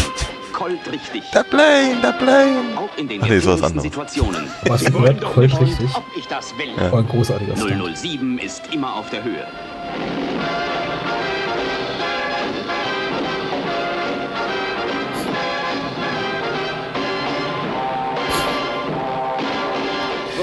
Monsieur Bond. Ich bin Schnickschnack. Monsieur Scaramanga begrüßt Sie sogleich persönlich. Wir haben überstaunlich wenig von, mit, mit Hervé Villechaize gesprochen, obwohl er in sehr vielen, glaube ich, Filmen mitspielt, die sich sehr gut Ja. eingewöhnt von so Filmen. Ja, auf jeden Fall. Na, na, wir haben über den hier gesprochen, wir haben über Forbidden Zone gesprochen. Genau. Das war's dann. Ja, das war's eigentlich. Natürlich. Okay, Britt Eckland im Bikini. Ich, äh, auch auf die Gefallen, dass es jetzt super sexistisch rüberkommt, aber Britt Eckland ist nicht so. Die ist nicht mit so wahnsinnig viel Talent gesegnet und äh, sie macht hier das einzig Richtige, nämlich gut aussehen. Hm. Aber ich glaube, das ist War sie- tatsächlich war etwas, sie was ich damals schon angemahnt habe. Das kann durchaus sein, aber war sie zu dem Zeitpunkt eigentlich noch mit, mit, mit Peter Sellers? Ja, ich fragte mich das auch gerade. Ah. Auch, auch Peter Sellers hat sich sehr, sehr despektierlich über sie geäußert nach Ende der Beziehung. Ja, oh gut, aber das, das hat er über jeden gemacht und Peter Sellers war ja auch, sagen wir mal, ein äh, schwieriger Kunde. Hm. Aber nun, wie dem auch sei. Erinnert mich Ähm, an all das, was ich, glaube ich, auch damals beim Wiedersehen empfand, nämlich das ist ein Film, den ich konzeptionell und aufgrund seiner Besetzung echt sehr viel lieber mögen würde, als ich es tue letztendlich. Ja. Ich, ich, ich verstehe dich und ich sage immer noch, also ich glaube, auch das habe ich beim letzten Mal gesagt, ich mag den und Leben und Sterben lassen und A View to Kill immer noch wahnsinnig gerne. Ja. Das sind halt, glaube ich, glaube ich, meine drei Lieblings-Bonds auf jeden Fall mit Roger Moore. Ja. Und äh, mit den meisten anderen von Roger Moore kann ich wenig anfangen, aber ich kann eben ja auch mit relativ wenig der anderen großartig anfangen. Und von daher, ich glaube, also äh, rein vom Trailer hier aus gesehen, ich glaube im Jahr 74 wäre ich da schon reingerannt. Ich glaube, es hätte mich schon sehr, sehr angesprochen. Ja, natürlich. Mir, mir, mir kribbelt es ja schon wieder irgendwie irgendwo Hm. überall, ehrlich gesagt. Und ich, ich, ich würde, ich, ich wäre jetzt schon wieder bereit, ehrlich gesagt, die ganze Bond-Reihe nochmal durchzukauen, weil ähm, ich, ich mag die Filme einfach sehr und selbst wenn es ein zum Teil auch ernüchterndes, ernüchterndes Wiedersehen gab, wie damals 2015, als wir jeden geguckt haben und nicht nur die offiziellen, sondern eben auch Casino Royale und äh, Genau, niemals nie noch. und diesen komischen TV-Film hier mit Peter Lorre. Hm. Nee, also nichts kann mich schrecken, ehrlich gesagt. Ich gucke die Filme tatsächlich immer wieder ganz gerne an. Und ich habe tatsächlich auch letztens, gerade die, von denen ich rückblickend sage, ähm, sie sollten mir eigentlich besser gefallen. Und ich habe kürzlich auch noch mal License to Kill, den zweiten Timothy Ja. Dalton Bond, angesehen, weil ich den eben auch damals nicht mochte und dachte, eigentlich sollte er mir gefallen. Hm. Er ist hundsgemein, er hat einen guten Bad Guy, er hat eine spektakuläre äh, Truck-Verfolgungsjagd am Ende des Films, aber nee, er ist ach, immer noch nicht so, sonderlich gut, aber ich Ja. langweile mich nie. Ja, mir geht's halt anders, ja. Also ich habe, ich habe jetzt tatsächlich, also sagen wir mal, im, im, im ich, ich, ich hatte mir ja vorgenommen, tatsächlich den neuen auch äh, im, im Kino zu sehen. Ich glaube, ich bin jetzt schon wieder zu spät. Ich glaube, der, der ist schon wieder raus. Ich weiß es nicht. Ja. Gar nicht, gar nicht, gar nicht. Mich, bitte? Du könntest doch Glück haben. Ja, ich habe aber gar nicht so ein großes, großes Interesse Oh. gerade daran. Aber ähm, dafür habe ich mir Spectre jetzt endlich be besorgt, um, um den halt nochmal zu gucken, weil ich ihn bisher nur einmal im Kino gesehen hatte, mit dir. Ja. Zum Abschluss unserer großen, unserer großen Reihe. Das heißt, ich werde ihn mir auf jeden Fall nochmal angucken, spätestens bevor ich, äh, bevor ich dann jetzt hier ähm, No Time to äh, Die. No Time to Die gucke, ja. Ich habe Spectre auch noch zweimal eine Chance gegeben. Er ist nicht besser geworden. Ich habe ihn ja zweimal im Kino gesehen, auch in der Hoffnung, zweites Mal mit dir, glaube ich, ähm, Ja. dass, dass er besser würde, aber mm, nee. Aber äh, No Time to Die fand ich schon ziemlich, ziemlich geil, ehrlich gesagt. Äh, er- ist eben 160 Minuten lang und damit ungefähr 40 Minuten zu, zu lang. Ja. Daran leiden, Ja. glaube ich, alle Bond-Filme jüngerer Zeit und sie haben eben dieses, machen eben dieses Unding der Serialisierung ne, der Mhm. handlungsübergreifenden, äh, der, der filmübergreifenden Erzählstränge. Ja. Und das funktioniert eben auch nur, wenn man wirklich beide Augen zukneift und sich nicht daran Mhm. erinnert, dass Bond zum Beispiel mit Lea Seydoux überhaupt keine Chemie hatte in Und in Mhm. No Time to Die wird sie ihm eingeführt als seine große Liebe. Und ich denke mir, nee, das, äh, da gibt's andere. Diana Rick in Her Majesty's Secret Service oder hier Eva Beispiel, Green, ja. Vesper Lind in, in äh, Casino Royale. Aber nee, Ja. nicht du. Aber der Film will uns das Glauben machen und das ist, das funktioniert eben nicht. Ja. Du Ah, siehst ja. schon, mir, mir, mir brennt es unter den Nägeln, mit dir darüber zu reden, irgendwann. Ähm, wir werden das, wir werden das auch sicherlich tun. Also, und dann werde ich dich dazu zwingen, endlich äh, Spy Maker zu gucken. Ja, ich weiß, das willst du schon seit Jahren. Darauf wartet niemand. Das ist Doch das, nicht. Ja, Das reicht doch. na gut. Wie, wie gesagt, toller Trailer. Ich habe ich hab echt schon Bock drauf, wieder die ganze Reihe zu gucken. Ich, ich suche nur nach einem Anlass, also falls irgendein Mensch da draußen zuhört und sagt, hier, Patrick, ich zahle dir Geld dafür, dass ihr irgendwie alle Bonds nochmal besprecht. Ich, ähm, ich würde auch Daniel nochmal bequatschen. Aber wie gesagt, wir machen das jetzt so für Kohle. ihr könnt spenden bei Patreon Steady zum Beispiel. Ja. Dann macht man ein monatliches Sonderformat. Finde ich, finde ich ja gut, ja. Äh, Das soll es auch gewesen sein. Ja. Ich, ich, ich, ich weiß schon, ich, ich möchte nicht weiter quälen. Mit, mit diesem hier, wir gucken uns einen äh, Trailer an, wieder über einen Film, zu dem ich wiederum gar nichts weiß. Der heißt äh, Hm. City Monster im, als deutscher Verleihtitel und Rape Squad, unter anderem im Original, trägt noch andere Alternativtitel. Thiel, ja. Ja, die äh, nicht ganz so brachial sind, aber ach komm, fuck it, lass uns einfach mal reingucken. Rape Squad. Linda, 20, light hair, blue eyes. Identifying marks. Large bruise on upper left thigh. Nancy, 22, 5 feet 5, strangle marks on throat. Angie, mid 20s, keeps repeating details of assault. Teresa has suddenly developed a fear of men. Karen refuses to discuss the attack. All these women have one thing in common. They were violated. Ich würde ja gerne was sagen, aber ich glaube, es ist eine, eine rhetorisch prekäre Situation, in die ich mich da ich mich äh, zu solchen kontroversen Inhalten gerade bezeugend äußere. What's going on? Let the revenge fit the Weil damit ist noch nicht zu spaßen, aber das macht leider auch aus. Rape Squad, kein Film. Ich möchte nicht unrecht tun. Maniac and this guy is a killer. Das ist ganz You toll. could easily wind up with your friend. Hey, gang. I don't think we're strong enough to handle this alone. Maybe we should turn it over to the police.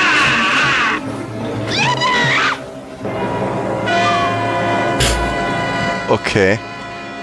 Das Okay, ist ja alles aussagekräftig. Äh, alternativ äh, Kinotitel äh, Act of Vengeance. Okay.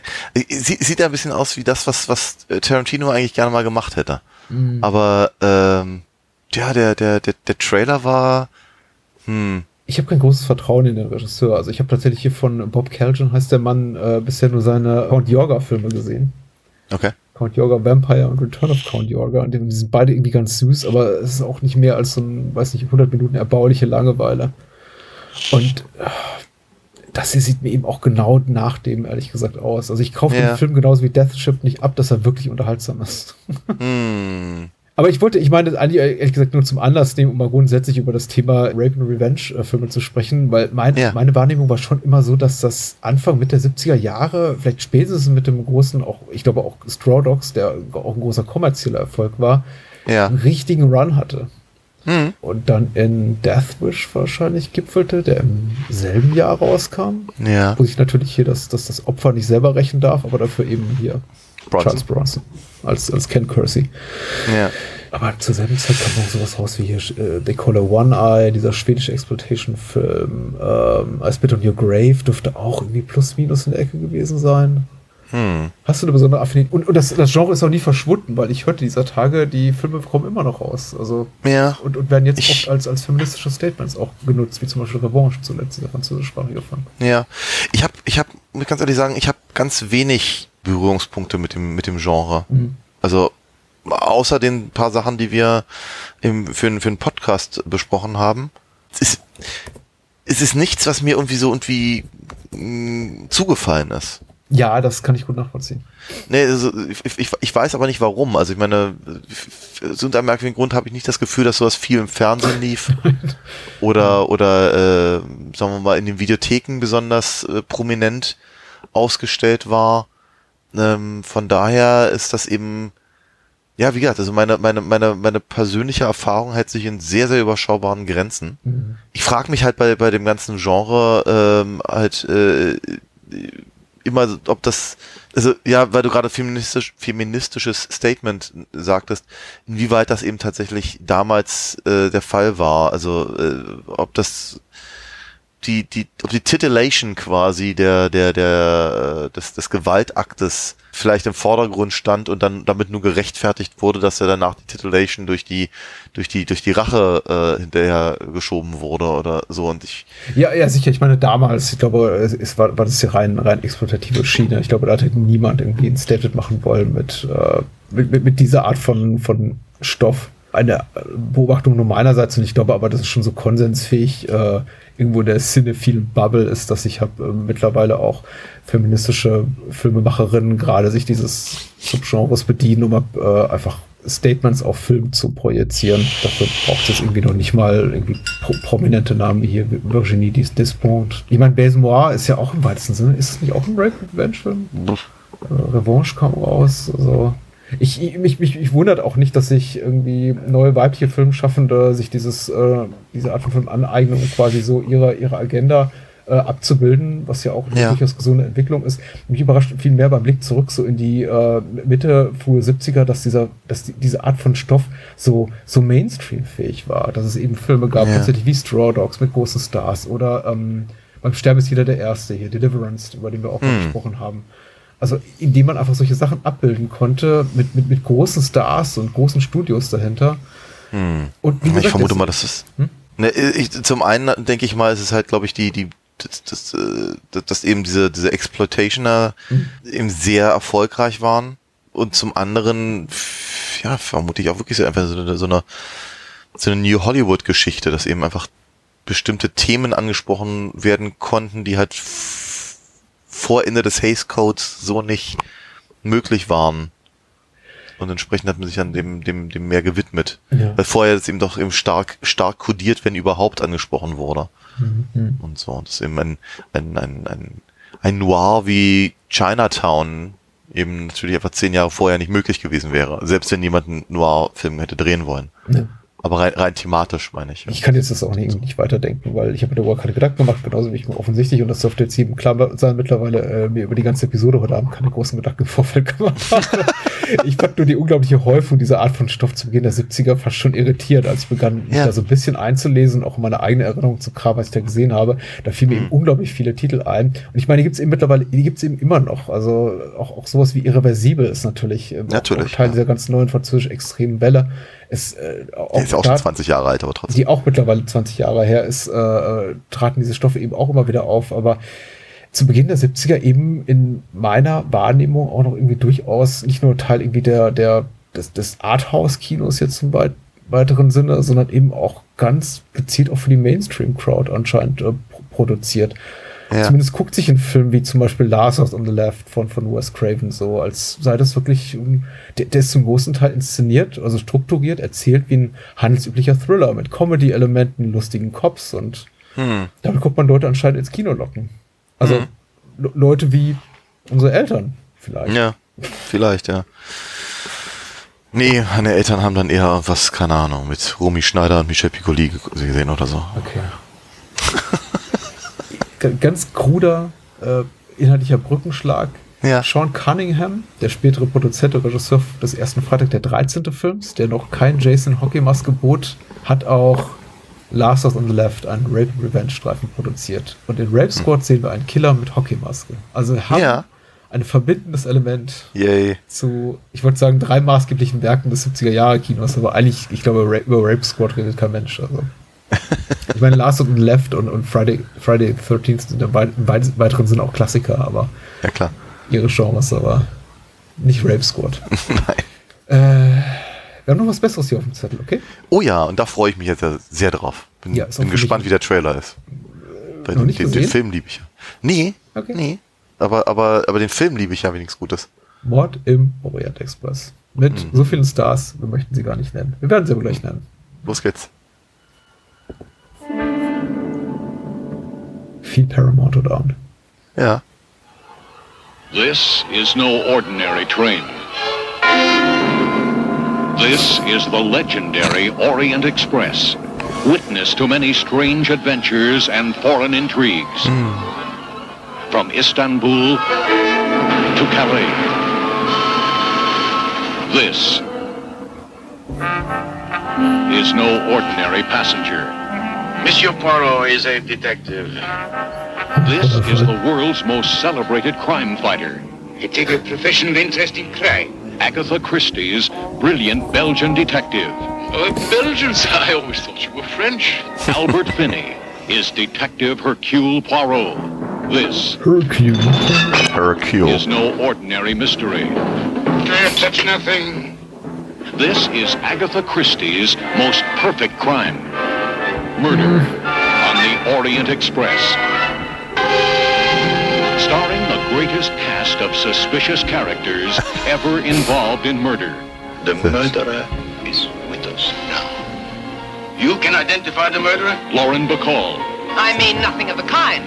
I mean there was a man in my compartment last night. Monsieur. Martin Balsam, She did it. Thou shalt not kill. Ingrid Bergman, Jacqueline Bisset, He makes it sound like a poison. Jean-Pierre Cassel, ah, Monsieur Hercule Poirot? Sean Connery, How did you know? Beddoes. John Gielgud, Mr. Beddoes. He did it. The butler did it. Wendy Hiller, You never smile, Madame de Francis. My doctor has advised against it.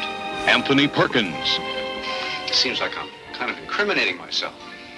Vanessa Alle sind Redgrave, wundervoll. Ja. Ja. Not now. When it's all over, when it's behind us. Rachel Roberts, And I Richard Widmark, show you this. Michael York. Oh Gott, hatte der aber auch eine He did Fliege. it. The Who's Who in the Who Done It. Ladies and gentlemen, we now come to my own reconstruction of the night of the murder. Murder on the Orient Express. Ja. Auch eine interessante Trailer-Strategie tatsächlich, die ja überhaupt nichts über die Handlung wiederum aussagt, aber komplett auf die Star Power verweist. Das ist Ja. Ich, fra ich fragte mich auch gerade, gehen Sie davon aus, dass wir die Geschichte kennen? Ja, ja. Weil, ein bisschen weil, so weil das, der das, Emmanuel-Trailer. So. Ihr kennt die Geschichte. ja. Aber ansonsten sagen sie halt, guck mal, wie, wen wir alles, wen wir alles reinkriegen konnten und so. Mhm. Und es ist ja auch beeindruckend. Und das ist ja auch ein ganz, ich, ich, ich, ich mag ja Peter Ustinov sehr, sehr gerne. Ja. Also grundsätzlich. Ähm, und ich weiß, dass sein Poirot mit dem in den Büchern nur sehr bedingt was zu tun hat. Aber ich mag sein, ich mag die Filme mit ihm immer noch sehr gerne, weil ich ihn so mag. Und es macht einfach Spaß, ihm dabei zuzugucken. Und dann gucke ich auch gerne darüber hinweg, dass und so. Aber Albert Finney ist halt mal ein ganz hervorragender Poirot. Mhm. Und, ähm, und ich mag halt diese Filmversion sehr, sehr, sehr, sehr gerne. Und ich muss natürlich, also ich weiß, du hörst das nicht so gerne, aber ich mochte auch die neulich mit Kenneth Branagh eigentlich so ganz gerne.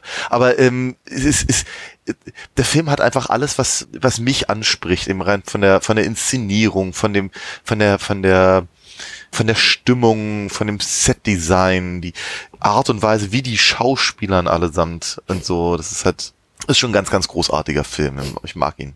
Er ist klassisch. Der Stoff ist klassisch mittlerweile. Äh, du, du hast natürlich recht. Ich, ähm, der Stoff ist mittlerweile eben auch so bekannt und ich glaube auch die Schlusswendung ist mittlerweile so bekannt, dass äh, neuere Verfilmungen, Adaptionen wie die von Kenneth Branagh sich schon gar nicht mehr so darauf fokussieren, sondern mehr auf äh, andere Schauwerte und das kannst du dann eben mit Action aufmotzen, weil ich glaube fast, also selbst Leute, die, es ist ein bisschen so wie, ich weiß nicht, wie die Duschmord-Szene im Psycho, habe ich manchmal das Gefühl, dass Menschen, selbst die den Roman nicht gelesen haben und keine Verfilmung geguckt haben, irgendwie irgendwo schon mal gehört haben, wie das Ganze eben endet. Und mittlerweile Ja, die Ambition auch von Filmschaffenden, die den Stoff jetzt adaptieren dieser Tage, nur noch sehr gering ist, da was Überraschendes rauszuzaubern.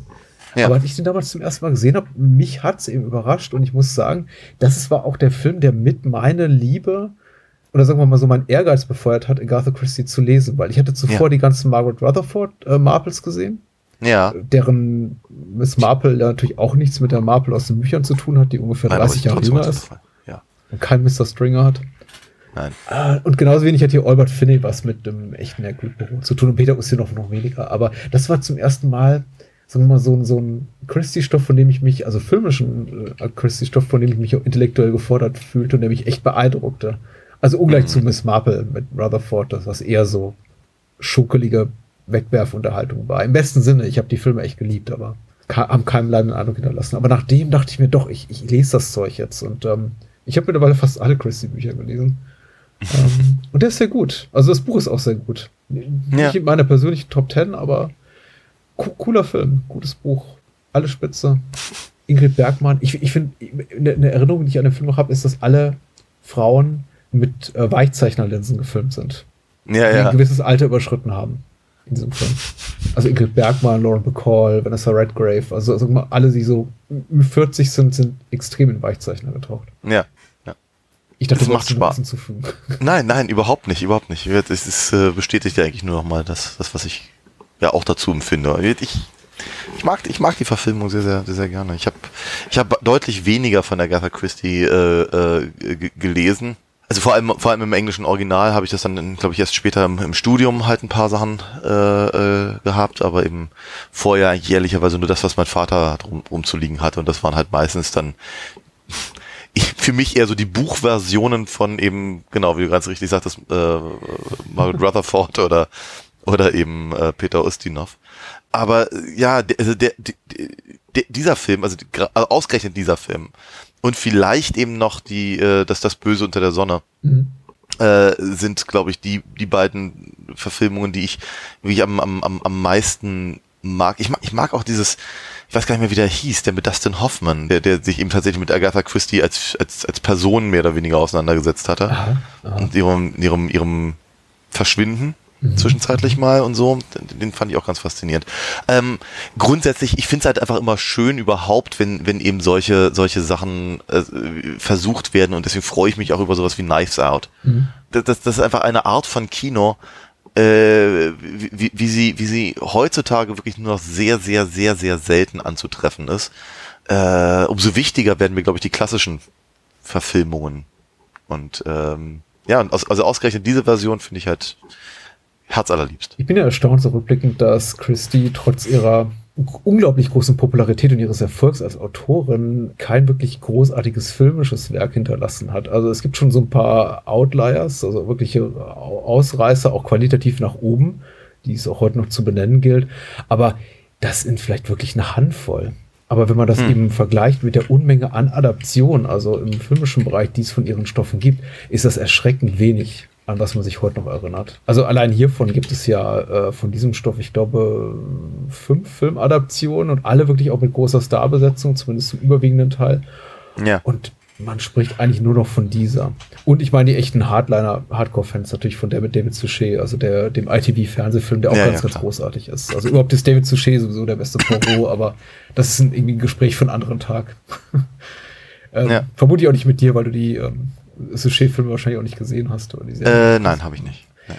Aber ich, ich hatte es irgendwie immer vor. Was, was ich, was ich gerne gesehen hatte, waren, waren die Joan Hickson äh, Miss Marple Sachen. Ja, ich leite gerne mal ein 80er. Boxset. Ich habe die alle hier. Ja, ja, sehr, sehr gerne. Kannst du alle haben, wenn du irgendwie zufällig mal irgendwo 200 Stunden Zeit hast, dann äh, es lohnt sich. Ja. ja, übrigens der Film, den ich meine, ist von Michael Apted und Oh, okay. äh, ja, das Geheimnis der Agatha Christie, äh, Agatha auf, auf ähm, und äh, Vanessa Redgrave spielt da tatsächlich dann halt die Autorin. Timothy Dalton ist mit noch mit dabei, sehe ich gerade. Gutes Ding. Ist notiert. ähm, oh, der große Abschluss des heutigen Abends. Oh ja, Hm. Machen wir einfach mal. ja. Hau rein. Oh, Oh. Das war laut. äh. Oh, es ist dieser Art von Trailer. Ein Kunsttrailer. Was könnte es sein? Hm. Ah. Profondo Rosso. Ja. Würdest du dir diesen Film angucken? Wenn du dir nur den Trailer kennen willst. Ich weiß nicht, ich, ich, ich habe ja fast so ein bisschen den Eindruck, ich muss. Ja. Vermisse die Zeit noch ein bisschen, als Blut eben aussah wie einfach rote Wandfarbe. Ja. Ja. Also ein ganz, ganz, ganz komisches, spezielles, sehr italienisches Blut, ja. Ja. Ja, aber eben auch nicht unähnlich dem Blut, was äh, zumindest im ersten, also in Dawn of the Dead, äh, Ja. Savini angesetzt hat. Aber der ja auch Zeit seines Lebens unglücklich war mit dem, mit dem Dawn of the Dead Blut. Aber ich liebe ja diese Künstlichkeit. Wie überhaupt alles, alles artifiziell in Argentos Werk. Und äh, äh, dazu kommen wir gleich. Wir haben noch 30 Sekunden mehr. Ich glaube, es hätte mich schon sehr erschüttert, einen solchen Trailer im Kino zu sehen. Also ich muss auf jeden Fall sicherstellen, dass der Trailer nicht zu viel verrät, weil äh, du kennst den dazu den Film nicht und. Ähm, jetzt kommen wir es ja spoilern, der Film ist auch nicht aus dem Jahr 1974, sondern aus dem Jahr 1975 und es handelt sich um Rosso, Farbe des Todes, Profondo Rosso oder Deep Red im englischsprachigen Verleih, über den wir äh, nächste Woche sprechen unter anderem. Ja. Und mich jetzt sehr gestört, ich, ich hätte es sehr schade gefunden, wenn der Trailer äh, sehr viel verraten hätte. Aber das tut er zum Glück nicht. Ja, sehr schön. Ja. Das, äh, das, war, das war gewitzt von dir, das so Ja. einzubauen. Was für ein Easter Egg, ne? Wir wollten ja auch den Menschen, die uns zuhören, eine Chance geben, die jetzt schreien, nein, das ist hier nicht von 1974, sondern 75 und die sich dann richtig gut fühlen können. Also ich fühle mich auf jeden Fall richtig gut, wenn wir nächste Woche drüber reden. Ja. Aber es ist ja nicht das Einzige, worüber wir reden. Ja, wir Worüber haben uns ein bisschen schwer getan mit, der, mit dem dazugehörigen Titel, aber es gibt doch ein weiteres Whodunit, weil Daniel hat ja gerade gerade gesagt, er mag Whodunits und nicht so Oh ja. zwei davon. Genau. Und weil, ich meine, es ist jetzt, es ist, ja, okay, es ist jetzt nach Halloween und ja, wir waren ja auch schon jetzt äh, mit, mit, äh, mit Rocky Horror auf der Bühne, aber ich brauche einfach nochmal noch mal so ein, so ein, so ein, so ein, so ein Schuss, so ein Kick, so ein, so eine, so eine, so eine Dosis Tim Curry und deswegen reden wir nächste Woche auch noch über äh, Alle Mörder sind schon da. Die äh, Clue, also die Verfilmung von Cluedo, dem, dem, dem Brettspiel. Habe ich den jemals gesehen? Ich bin gar nicht so sicher. Ich habe ihn gesehen, von daher, ich, ich mag ihn sehr gerne. Aber mit Äh, welchem Ende? Äh, Aha. mit allen dreien. Aber darüber werden wir wird äh, nächste Woche zu reden sein. Ich freue mich sehr darauf. Alle Mörder sind Oh ja. da und äh, Profondo Rosso, ein größerer und ein kleine, kleinerer Klassiker des, ähm, der Kinogeschichte. Ich wollte, gerade- ich wollte gerade irgendwie so einen inhaltlichen Brückenschlag machen oder produktionstechnisch und so von wegen beides 70er-Filme, aber stimmt ja alles hinten und vorne nicht. Also Nee. eigentlich Krimi? gar nichts gemein, außer es sind beides Kriminalgeschichten. Genau. Cool. Ansonsten freue ich mich, mit dir über diese Trailer gesprochen zu haben. Waren, war doch, war doch ganz spaßig. Ein paar, paar interessante Sachen, vielleicht, vielleicht sogar ein paar Ideen gehabt, äh, über die wir sonst noch reden könnten, dann später mal. Ja. Vielleicht nicht unbedingt äh, äh, Death Ship.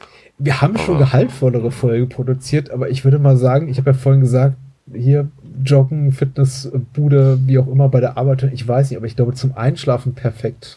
aber also ganz positiv zum Einschlafen. Also ich glaube, ja, sich hier mit ein bisschen so mit dem Score von der Dialog zum Beispiel einlullen zu lassen und dann zu entschlummern, finde ich nicht verkehrt. Oder ein bisschen Gestöhn auf der Tonspur bei Emanuel. Emanuel. So. Schön. Sehr gut. Danke dir, danke allen. Danke auch. Dann Adios. und bis zum nächsten Mal. Ciao.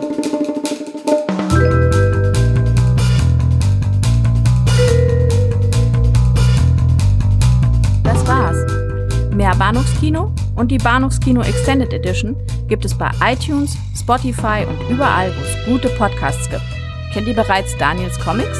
Auf alinafox.de erfahrt ihr alles rund um seine legendäre Meisterdiebin und ihre Abenteuer. Und denkt bitte daran, eure Unterstützung durch eine Patreon-Patenschaft oder PayPal-Spende sichert diesem Podcast das Überleben. Unter bahnhofskino.com findet ihr alle Möglichkeiten, uns unter die Arme zu greifen.